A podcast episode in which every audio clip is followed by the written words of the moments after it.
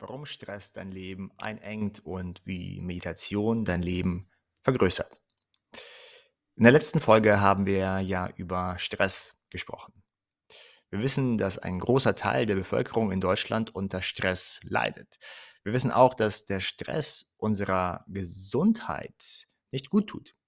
Und sie wirkt sich, und der Stress wirkt sich auch auf unsere Psyche negativ aus. Und es scheint dann aber doch so zu sein, dass viele von uns täglich sich für den Stress entscheiden. Wie kommt das? Nun, der Stress macht zwei Dinge sehr gut.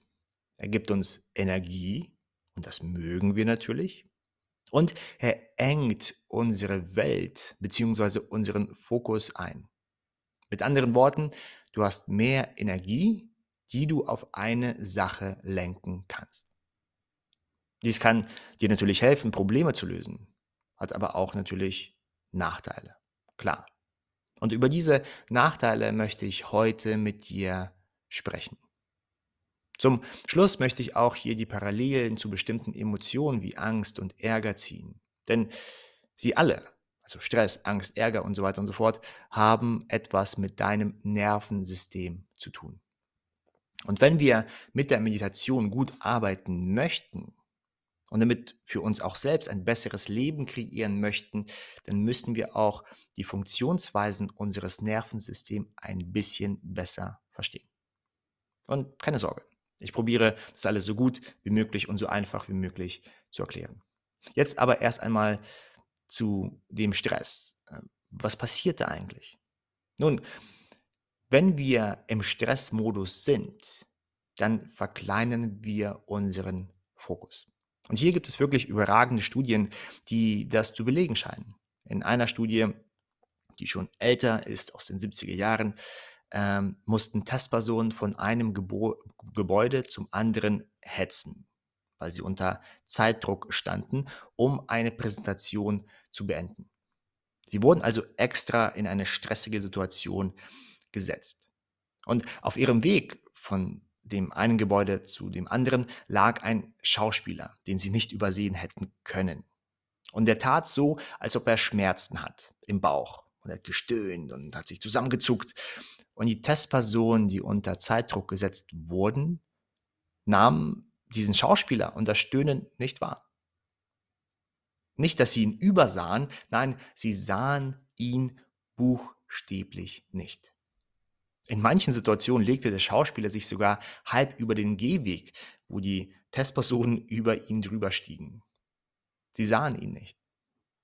Diejenigen, die ausreichend Zeit hatten, also von einem Gebäude zum anderen zu gehen, nun, die sahen den Mann, den Schauspieler also, und halfen ihm. Was sagt uns das also? Ganz einfach, Stress, der aufsteigt, weil wir zum Beispiel das Gefühl haben, keine Zeit zu haben, schränkt unser Aufmerksamkeitsfenster immens ein. Und evolutionär psychologisch macht dies natürlich Sinn. Wenn Gefahr droht, dann musst du dich auf das Wesentliche konzentrieren, also auf die Herausforderung, die da ist. Dein Fokus ist also klein und zugespitzt. Und wie oben erwähnt, hat dies mit unserem Nervensystem zu tun besser gesagt mit der Aktivierung unseres Nervensystems.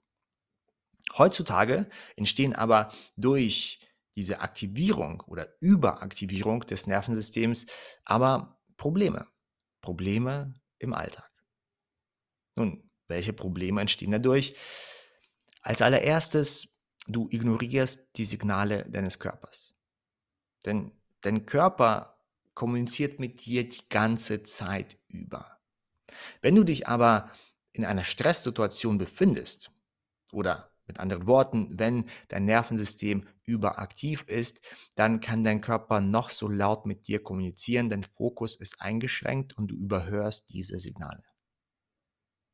Mit anderen Worten, die Weisheit deines Körpers hörst du nicht. Sie muss dann aktiv tätig werden und gegebenenfalls irgendwann auch die Reißleine ziehen. Dies bedeutet, du wirst krank. Also hast eine Erkältung, dein Immunsystem fährt runter und so weiter und so fort. Der Körper sagt, ey, wenn du die ganze Zeit nicht auf mich hörst, dann, dann mache ich das auf diese Art und Weise, dass du mich nicht mehr überhören kannst. Das andere ist, du siehst weniger von der Welt, wie dieses, äh, ähm, diese Untersuchung, diese Studie mit dem Schauspieler ja auch gezeigt hat. Nun, da, dein Aufmerks da deine Aufmerksamkeit eingeengt ist, nimmst du nur noch das vermeintlich wichtige Ziel wahr. Das kann einfach sein, von Punkt A nach Punkt B zu kommen, wie in diesem Experiment. Alles andere wirkt verschwommen oder unzugänglich oder du siehst es gar nicht. Du siehst also weniger von der Welt, aber du übersiehst auch Chancen und Lösungswege, die sich dir auftun, damit du vielleicht das Problem an sich schneller lösen kannst. Mit anderen Worten, wenn du von Punkt A nach Punkt B hetzt, dann übersiehst du immer, dass es dort vielleicht auch eine Abkürzung gibt. Um diese Abkürzung zu sehen, müsstest du deinen Fokus, dein Aufmerksamkeitsfenster ausweiten. Du bist dann sozusagen in einem Tunnelblick, wenn du dich im Stress befindest. Und das dritte ist, du nimmst Menschen verzerrt wahr oder gar nicht. Stell dir einfach eine Mutter oder einen Vater vor, der oder die von der Arbeit nach Hause kommt und diese Arbeit auch mitbringt also immer noch im Kopf rattert und der Fokus ist eingeengt auf das Problem, was auf der Arbeit gelöst werden muss. Und diese Person nimmt die Kinder nur zum Teil wahr. Also diese ganzen kleinen Ausdrücke und Emotionen. Warum? Naja, wie schon gesagt, weil der Fokus so eingeengt ist und die Person nur noch das Problem wahrnimmt. Und die Bedürfnisse von anderen Menschen werden nur zum Teil oder gar nicht wahrgenommen. Das heißt, andere Menschen fühlen sich dann oft übergangen. Die oben genannten Probleme passieren aber nicht nur bei Stress, sondern jedes Mal, wenn dein Nervensystem überaktiv ist. Stell dir einfach eine Person vor, die ängstlich ist oder ärgerlich oder selbst eine Person, die sich übermäßig freut und super viel Energie hat. Ungefähr so wie ein Fünfjähriger, nach einer Tasse Kaffee. Und hierdurch entstehen natürlich die gleichen oben genannten Probleme. Das Aufmerksamkeitsfenster wird so klein, dass viele Signale vom Körper, von der Welt und vom an, von anderen Menschen komplett ignoriert werden. Die wahrgenommene Welt ist klein und zugespitzt. Zugespitzt auf das, was, was man in diesem kleinen, verengten Fokus wahrnimmt. Und diesen Zustand, wenn dieser Zustand vom überaktiven Nervensystem erhalten bleibt, nun, dann laufen wir zusätzlich auch noch heiß. Unsere Reserven sind dann ziemlich schnell erschöpft und wir brauchen uns länger, um uns zu erholen. Und hier kommt natürlich wieder die Meditation ins Spiel. Sie hilft dir, dein überaktives System zu beruhigen, damit es sich entschlacken kann, damit es sich neu ordnen kann, damit es sich wieder mit Energie auftanken kann. Wie genau das funktioniert und warum Meditation so effektiv bei dieser Aufgabe ist, verrate ich dir zum Teil auch in der nächsten Folge. Und in der nächsten Folge gehen wir auch ein wenig näher auf das Nervensystem ein und wie es arbeitet. Vor allen Dingen, wie es probiert, immer wieder ein Gleichgewicht zwischen Außenwelt und Innenwelt herzustellen. Und dies ist sehr, sehr spannend.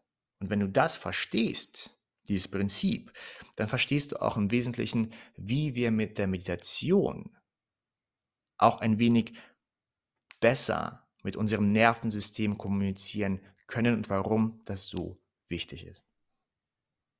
An dieser Stelle bedanke ich mich wieder bei dir für deine Zeit, für deine Aufmerksamkeit. Ich hoffe, du hast etwas für dich mitgenommen, vielleicht eine Einsicht bekommen, die dir auf deinem zukünftigen Weg hilft, weiterhin deine Reise so zu gestalten, damit du ein erfülltes und glückliches Leben leben kannst.